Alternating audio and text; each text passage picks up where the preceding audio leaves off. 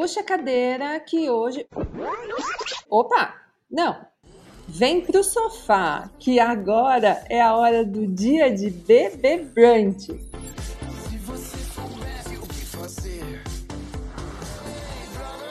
O Dia de Brunch ganhou uma temporada inteirinha dedicada ao Big Brother e a sua influência no mercado e na sociedade. Nessa temporada especial que vocês vão acompanhando por aqui, divide aqui o sofá e a pipoca comigo, a Isaf Caral, jornalista e doutora em Ciências da Comunicação pela USP e autora do livro De Blogueira a Influenciadora. Mais um episódio, né, Isaf?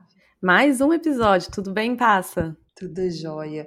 Bom, vamos tentar não transformar esse podcast numa planta Desafio da temporada, essa emoção, né? E salva na agenda você que está acompanhando pela primeira vez, porque toda quarta-feira a gente está aqui e você tem um brunch com a gente para falar sobre tudo que envolve influência, negócios e comportamento na casa mais vigiada do Brasil. Então pega sua mimosa que dia de bebê brunch vai começar. Eu comecei aqui falando sobre as plantas, gente, sobre o que as briófitas deste programa e para que a gente não caia neste perigo, né, sabe?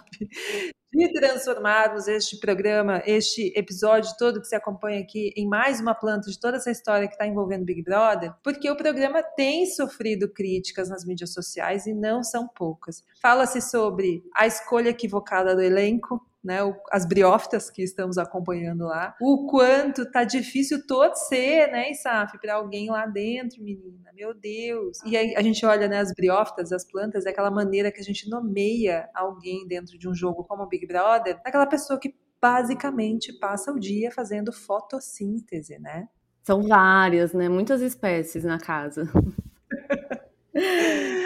Na edição desse ano, a gente tem entre elas a eliminada da semana, que não conseguiu expressar no programa toda a desenvoltura que, curiosamente, ela tem no ambiente digital. E é esse o que o gatilho que abriu algumas abas de conversas entre a ISAF e eu aqui, para a gente falar sobre esse lado botânico da casa e das mídias sociais. A primeira delas é sobre as plantas que atrapalham o andamento do jogo, tanto para o público, para a gente que fica com raiva acompanhando, quanto para as marcas, porque é importante trazer um número para vocês aqui que estão acompanhando, que essa edição não tem conseguido números de audiência tão bons quanto as edições anteriores. Tem casos em que o número de Ibope, né, o cantar Ibope lá, não consegue bater 20 pontos, e isso não era uma realidade nos programas anteriores. E aí é importante a gente lembrar que ele não é um programa que só tem mídia, né? Ele é um entretenimento. A gente já falou disso em alguns outros episódios aqui, da importância de criar formato, né, gente? Eu falo que esse podcast está virando uma grande aula para quem trabalha com influência. A importância de a gente entender que não é só uma demanda de perder patrocinadores aqui, porque possivelmente 3, 4, 5 pontos que eles venham a perder no Ibope, não vai fazer perder patrocinador, porque existe todo um contexto de segurança de marca, que a gente já falou em episódios anteriores aqui. Mas e aí? O que, que os influenciadores podem aprender com esse desgaste que a gente está tendo ali, né, Isaf? Esse lugar de vou ter meu perfil meio template aqui, cores pastéis, Vou deixar ele de boa. Vou, será, a gente tem muitos influenciadores planta na internet também, não tem? E passa, parece esquisito falar de plantas e influenciadores. Mas se a gente olhar, por exemplo, para o discurso do Tadeu ontem, que foi muito simples, direto ao ponto, mas ele disse exatamente: olha, você é incrível, você é legal, mas você não entregou no programa aquilo que você poderia, né? O seu potencial. E a gente olha para influenciadores que têm um super potencial, mas estão ali preocupados com algum tipo de parâmetro que se estabeleceu por alguma razão, às vezes sem nenhum fundamento, sem nenhum olhar cuidadoso para o mercado, e que vai trabalhando em cima daquilo e que não consegue, por exemplo, trazer o que ele tem de mais genuíno, de mais bacana, de mais criativo. E tem um ponto que eu acho que é legal a gente pensar, que eu acho que a gente leva, os influenciadores levam para o digital algo que a gente aprendeu no analógico, digamos assim, na TV tradicional. Então, por exemplo, se na televisão rola um programa que não não atende a audiência, então se flopa. Não é o caso do BBB ainda 100%, né, gente? A gente está aqui conversando não, sobre né? isso. É. a esperança. Mas se a televisão propõe um novo programa e aquilo não dá certo, é um investimento enorme, absurdo, investimento financeiro, mas um outro investimento também um investimento na grade horária. Se a gente pensa na TV, a gente tem um espaço limite de produção. Então são 24 horas de produção. Acabou. E existe uma tirania assim do limite do espaço, do limite do tempo. No digital a gente não tem nenhuma tirania nesse sentido. Não há limite de espaço, não há limite de tempo. Então, por que é que a gente não experimenta mais usando esse recurso de um espaço infinito, da possibilidade de fazer experimentações numa plataforma que entre muitas aspas é gratuita então, o risco de experimentar, ele tem que existir nessa produção. É diferente da TV, né? Passa assim de para a televisão fazer um projeto de experimentação, se a gente pensa na Globo, tem que ser uma minissérie depois das 11 da noite, que vai ser daquele diretor malucão, que pensou num negócio diferente, luzes, teatro. Não dá para ser as, no, no horário da novela das 8. Então, assim, por conta desses riscos. Mas o digital, não tem, né? Então, assim, claro que tem, você vai colocar em xeque reputação, mas a gente não está falando de investimentos absurdos, estamos falando de uma linha editorial coerente, tudo aquilo que a gente já conversou, né? Quem está aqui com a gente há, há, semanas vai entender um pouco esse caminho, assim. Não sei o que, que você pensa sobre isso, né? Não sei, enfim, eu acho que é uma possibilidade a gente entender. Eu conversava com a Catita ontem, porque a gente encontra de vez em quando uns perfis, no, principalmente no Instagram. Eu já falei disso em alguma live minha, o quanto a gente está em busca do herói durante essa pandemia, enfim, perda de emprego de tanta gente. Existe uma busca por alguém que venha nos salvar, seja ela vacina, né? Seja alguém, um guru de marketing que vem oferecer um curso milagroso que vai te transformar num criador, num influenciador digital. E eu, gente, tenho um comportamento um pouco masoquista de comprar cursos de desses gurus às vezes, sabe? Eu vou lá, dou uma sondada para entender o que anda se falando dentro de um território que é todo dentro do nosso espectro de trabalho aqui. É, um deles dizia nitidamente que uma das estratégias para você crescer, e eu estou falando de um desses cursos de grandes plataformas, tá, gente? De grandes empresas de cursos online, de pessoas que têm, enfim, sendo muito expostas, é, lidas como referência na área, e a uma das estratégias que ela dizia que os influenciadores deviam seguir é fazer sorteio no Instagram. Basicamente estava ali o nível do, da qualidade do curso e o problema que a gente encontra aí. Mas acho que tem uma busca pelo Salvador na ISAF que a gente está vendo e isso é estimulado de fato por uma vontade de, assim, de mudança, de precisar se mexer, porque o capitalismo está aí pedindo para que a gente pague os boletos todos os dias. E aí, a gente viu um perfil ontem que era uma pessoa que é, dizia assim: você não vai mais produzir seu conteúdo, eu vou produzir o conteúdo para você. É, e a gente foi tentar ler, entender o que, que era esse serviço que ela prestava. Basicamente, ela é uma designer e ela tem dois pacotes de serviços. Um dele, você manda o conteúdo e ela diagrama isso em carrosséis, posts, tadanã.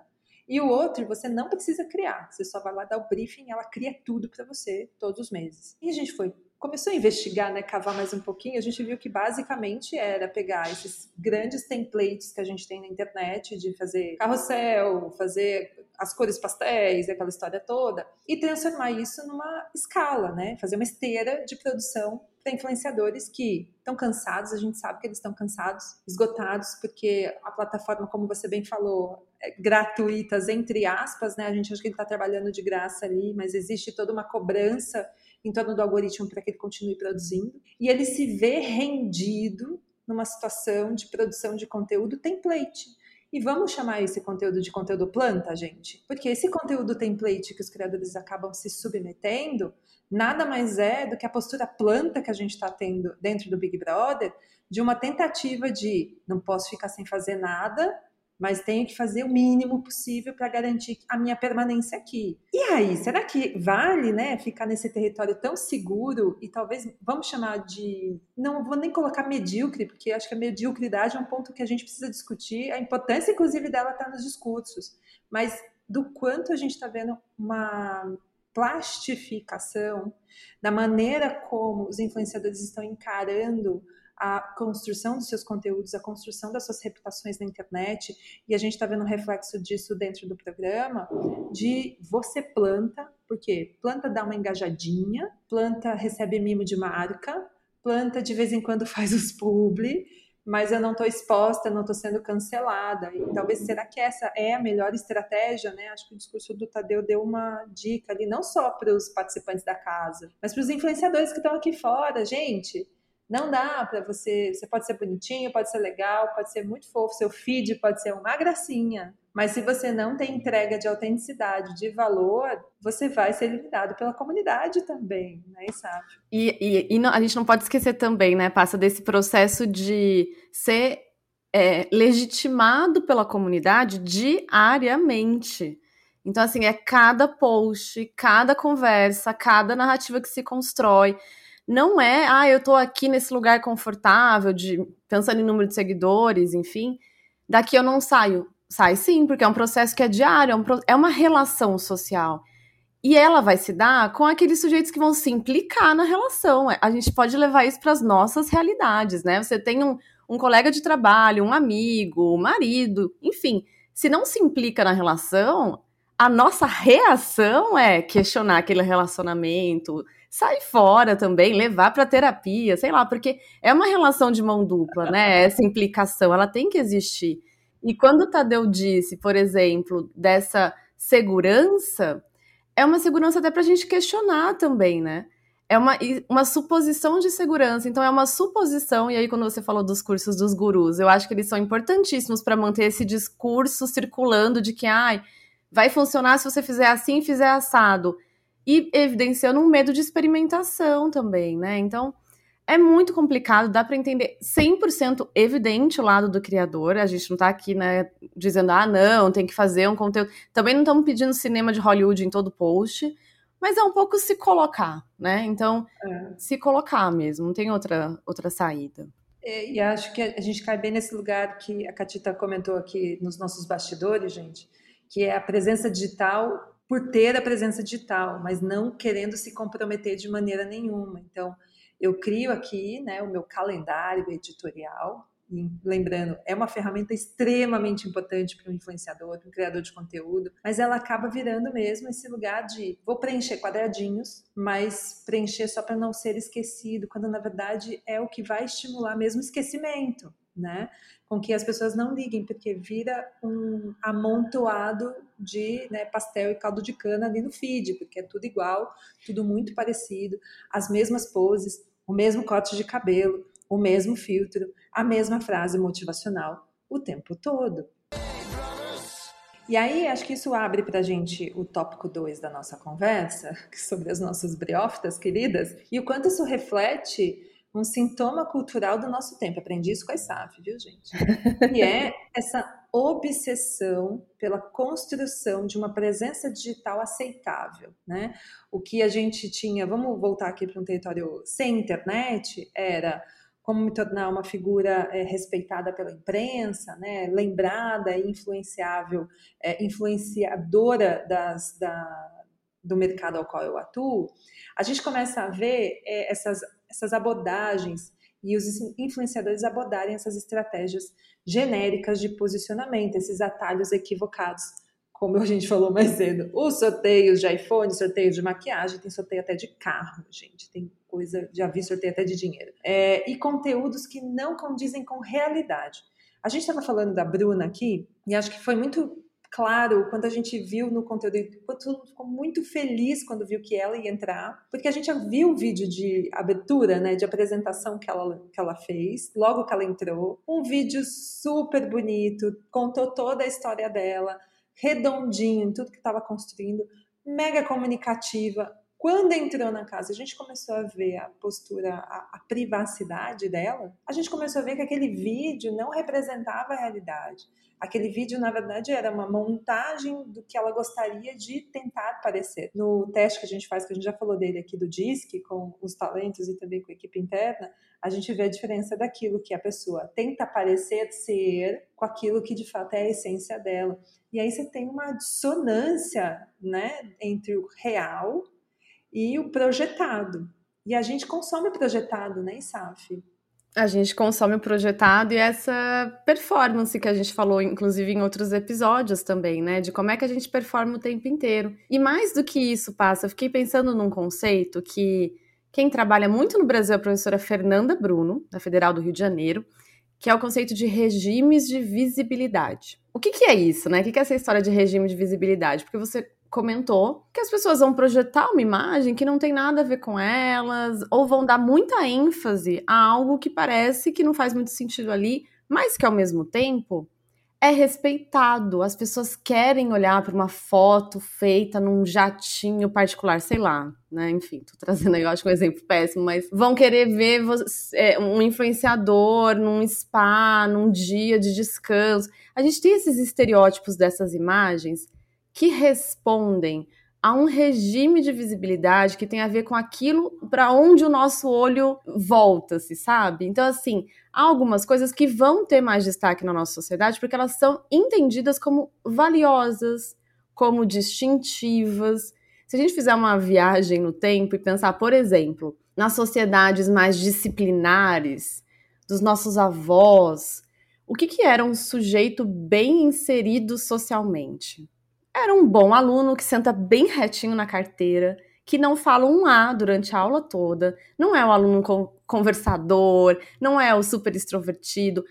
Aquele, o nosso olhar volta-se para o aluno comportado, para o bom é, funcionário que bate ponto exatamente na hora, que faz tudo na esteira de produção em silêncio, super focado, numa sociedade muito disciplinar, em que essa disciplina é aquele, aquilo que é entendido como valioso e que vai refletir num sujeito que está bem inserido socialmente.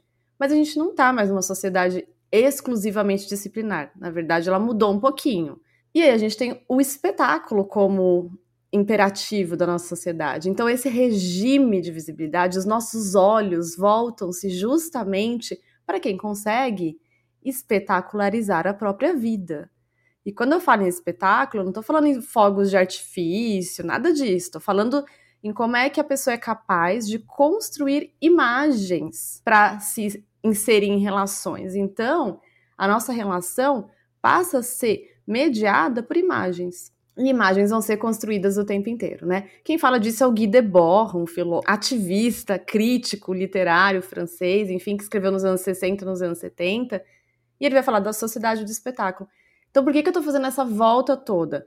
Porque a gente olha para fotos que não parecem tão coladas assim com a realidade do influenciador, mas a gente olha e pensa, poxa, ele tá super bem inserido aqui nesse contexto em que isso é considerado importante. Inclusive, questionar essa postura é sempre meio esquisito, né? Então, assim, ah, como assim não posso fazer na pandemia a gente viu isso com muita clareza, né, Passa? Assim, como assim eu não posso fazer a minha foto na minha mansão e enquanto as pessoas estão perdendo seus empregos? O que, que tem de errado nisso?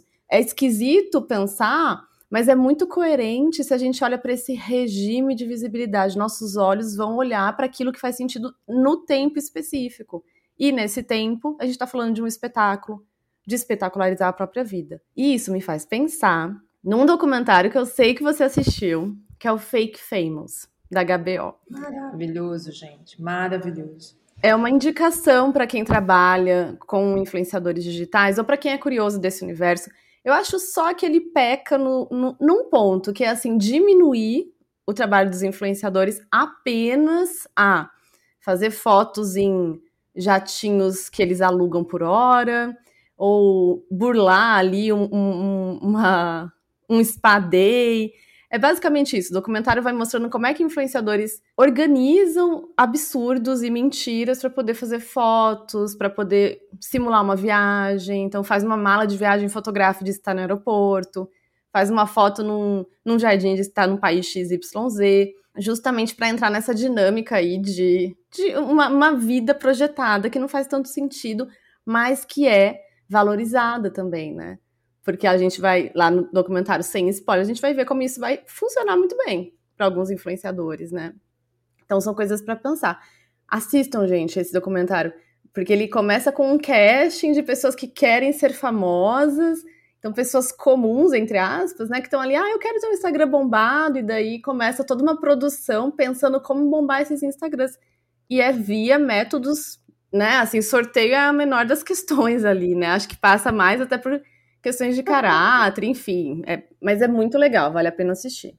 A gente foi pegando aqui durante toda a tua fala, Isaf, é, sobre o quanto sociedade também compra projetado e tem comprado. Você trouxe bem esse ponto Foucaultiano aqui, né, da, da perspectiva disciplinar e do quanto talvez a gente compre essa projeção hoje exatamente porque a gente foi muito disciplinado a encontrar, a, a se projetar nesses lugares, sabe? Falei uma coisa coerente aqui, acho que sim. Mas entendeu? Né, a gente comprou essa ideia porque a gente foi ensinado, disciplinado, coagido a comprar o projetado e não a realidade. E aí a gente tem um contraponto quase contracultural aqui, porque a gente vê isso muito dentro da Brand, dos talentos que a gente agencia, que são talentos que mostram vida real, que também conseguem construir tão tanto quanto relevância e grandeza, não necessariamente construindo projeções, mas mostrando realidade. E eu trago aqui um exemplo da blogueira de baixa renda, por exemplo, que foi inclusive esse ponto super de contracultura, uma rebelde mostrando a blogueira de baixa renda.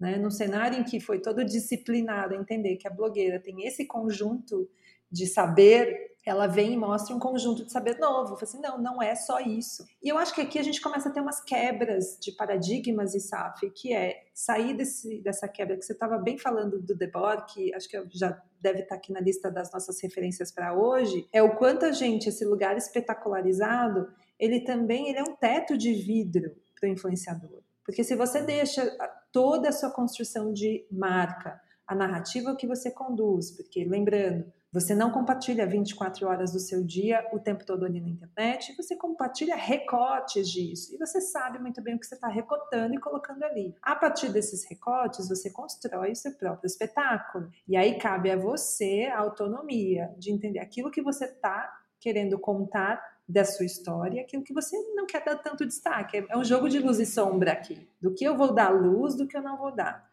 E assim a gente pode ter, inclusive, multiversos de uma mesma pessoa, né? Aquele multiverso dark da pessoa e aquele mais de luz. Mas ainda assim é sobre recorte. Entendendo ser sobre recorte é Será que a gente não está chegando numa quebra desse lugar da espetacularização? Né? Passamos desse momento disciplinar, a gente viveu nos últimos, sei lá, talvez 10 anos, uma, um advento da espetacularização, nossa, que palavrão, mas esse lugar de vamos mesmo fazer feeds organizados, compartilhar uma vida perfeita, isso está meio ruindo, você não acha? Eu acho que sim, passa. E, e tem outra coisa, a gente está falando de planta, né? Quando a gente fala de espetáculo, parece que é o oposto da planta. Não é, porque também não vai exigir implicação, né? Então, assim, ah, eu vou lá, contrato uma equipe que vai me colocar num spa de mentirinha, eu faço um monte de foto, eu vou ser dirigido, que tá aí uma questão também para pensar influenciadores, né? Será que ser dirigido o tempo inteiro vai permitir que o influenciador consiga estabelecer relações com a sua audiência? Talvez não. Não à toa a gente questiona, por exemplo, marcas que vão lá e roteirizam 100% um publi e não dão liberdade para o influenciador, né? Essa possibilidade de trabalhar de uma forma mais autônoma, entregando aquilo que para a comunidade dele faz sentido. Então. Ele não então, tem resultado e ele diz que é culpa do influenciador, né? Sempre, né? Ai, que não vale a pena trabalhar com marketing de influência. Enfim, Sintomas, essas coisas. Né? É, exatamente. Então, é, um, é quase uma outra categoria de planta, né? Mas não é assim a categoria planta lazer, parece, né? Mas estamos falando da mesma coisa, desse estereótipo, desse padrão, desse template de atuação. Uhum. E quando você pergunta se será que isso está mudando, Sabe o que, eu acho que deu pistas pra gente dessa mudança? O TikTok, o formato do Snapchat. O que, que era o Snapchat se não esse conteúdo despretensioso que, bem, em 24 horas ele vai sumir? Então eu posso aqui entregar aquilo que eu entendo como mais valioso. Eu posso brincar. Eu posso pensar um formato diferente. Quantos é, influenciadores fizeram testes no, no Snapchat, levaram isso para o YouTube depois? Porque viram que rolou, foi legal, virou um, um, programa específico, né, um formato específico. É, o TikTok tem sido um pouco esse espaço, né? E, e acho que a, a, grande entrega do TikTok é também esse lugar de mais autenticidade, de menos feed perfeito, de permitir esse outro tipo de relação e de experimentação. Então acho que a gente vive aí um momento diferente mesmo, assim. O Instagram foi monopólio, né, por muito tempo e o Instagram nasce com esse apelo estético, né? Não dá para desconsiderar. Ele é um, um aplicativo que começou exclusivamente para iPhones, porque na época eram as câmeras que entregavam uma qualidade, enfim. Então tem esse apelo estético, não dá pra gente negar. Mas estamos indo por outros caminhos. Acho que sim, acho que sim. É quase como se a gente começasse a ter uma coexistência de tipos de maneiras de influenciar. O que por muito tempo foi um monopólio de influência, né? uma única maneira de influenciar, um único jeito de se fazer, a gente passa a ter outras maneiras. E acho que aí a gente começa a falar também nessa construção de notoriedade da, de dividir o joio do trigo, de começar a entender quem está nisso para negócio, quem está nisso por diversão, quem está nisso para fazer renda extra, quem está aí porque está meio perdido e está precisando fazer alguma coisa. Então a gente vai ter pessoas em curvas diferentes e isso vai impactar também no resultado financeiro que você vai ter trabalhando com isso, no tipo e na qualidade das marcas que vão querer trabalhar com esse influenciador, né, que vai garantir, lembrando dos episódios que a gente tem conversado aqui, da, do espaço seguro para as marcas, o quanto elas vão querer se envolver ou não com alguém, onde ela possa se sentir segura. E aí, acho que o, a provocação que eu vou deixar aqui, já puxando a ISAF para a gente falar da indicação de livro da, dessa semana é: será que é seguro ser só template? Será que é essa a segurança que as marcas estão procurando? Porque se fosse, a gente não teria tantos altos e baixos num programa como o Big Brother, que apesar dos pontos que perdeu no Ibope, ainda é uma das maiores é, atrações e programas que a gente tem hoje na TV brasileira. Vamos falar de livre, Saf? Vamos, passa. Olha, eu indiquei já autores ao longo da nossa conversa, mas hoje vou indicar um. Te... Eu costumo indicar livros que vão trazer aspectos da sociedade, enfim. Para quem gosta dessa discussão de sociedade do espetáculo, o livro do Guy Debord é muito legal de ler e é rapidinho, é um livro diferente, assim, ele é escrito em vários tópicos, então acho que vale a pena, é Sociedade do Espetáculo, e aí ele vai trazer todos esses aspectos que a gente conversou hoje, como é que a gente constrói imagens para poder se relacionar, basicamente, né? Uhum. Mas também vou indicar um outro livro, que daí é mais mão na massa, mas dos clássicos. É um livro que se chama Posicionamento. A Batalha por Sua Mente. Enfim, esses, esses subtítulos aí que a gente conhece, mas ele é muito legal, de dois autores, Ries e Truth, e eles vão trazer uma discussão sobre como é que você consegue se diferenciar num momento de avalanche de informação, de posicionamento e de marcas é bem assim, para quem fez publicidade, talvez tenha até lido na faculdade, mas acho que é legal a gente retomar essas discussões mais basilares, porque elas são cíclicas, né? Elas voltam até para o digital. Então ficam aí essas indicações de livros da semana. Vocês sabem que vocês vão terminar esse, essa temporada com a, a estante cheia, né, gente? Vocês estão acompanhando aqui. Né? Estante cheia é bom. A gente faz um revezamento, né? Big Brother e livro, e um pouquinho de Instagram e um pouquinho de TikTok. Daí a gente tem uma dieta equilibrada de informação. um pouco de livro, um pouco de Big Brother, não é mesmo? É um pouco de droga, um pouco de salada, gente. Exatamente. Você está acompanhando aqui mais um episódio de Dia de Bebê Brunch, uma temporada especial sobre Big Brother Brasil e a influência. Toda quarta-feira a gente tem um episódio novo, então não deixa de se inscrever no seu tocador de podcast favorito. A gente sempre vai estar aqui esperando você. Pode sentar no sofá, pegar sua mimosa e vir conversar com a gente. Obrigada, Saf, por mais uma aula, como sempre, né? Obrigada, Passa. É sempre uma delícia conversar com você. Espero que todo mundo que esteja aí ouvindo esteja curtindo. Manda pra gente, inclusive, a gente estava conversando sobre isso, ideias, sugestões de pauta. A gente costuma falar sobre o programa da semana, mas é legal trazer também outras perspectivas. Obrigada, gente. Essa é a temporada especial do Dia de Brunch, podcast apresentado por mim, Ana Paula Passarelli, a Passa, em parceria com a Isaf Caral. O roteiro base foi produzido por Jaqueline Laflufa e a edição de som é da Manu Quinalha. Tchau!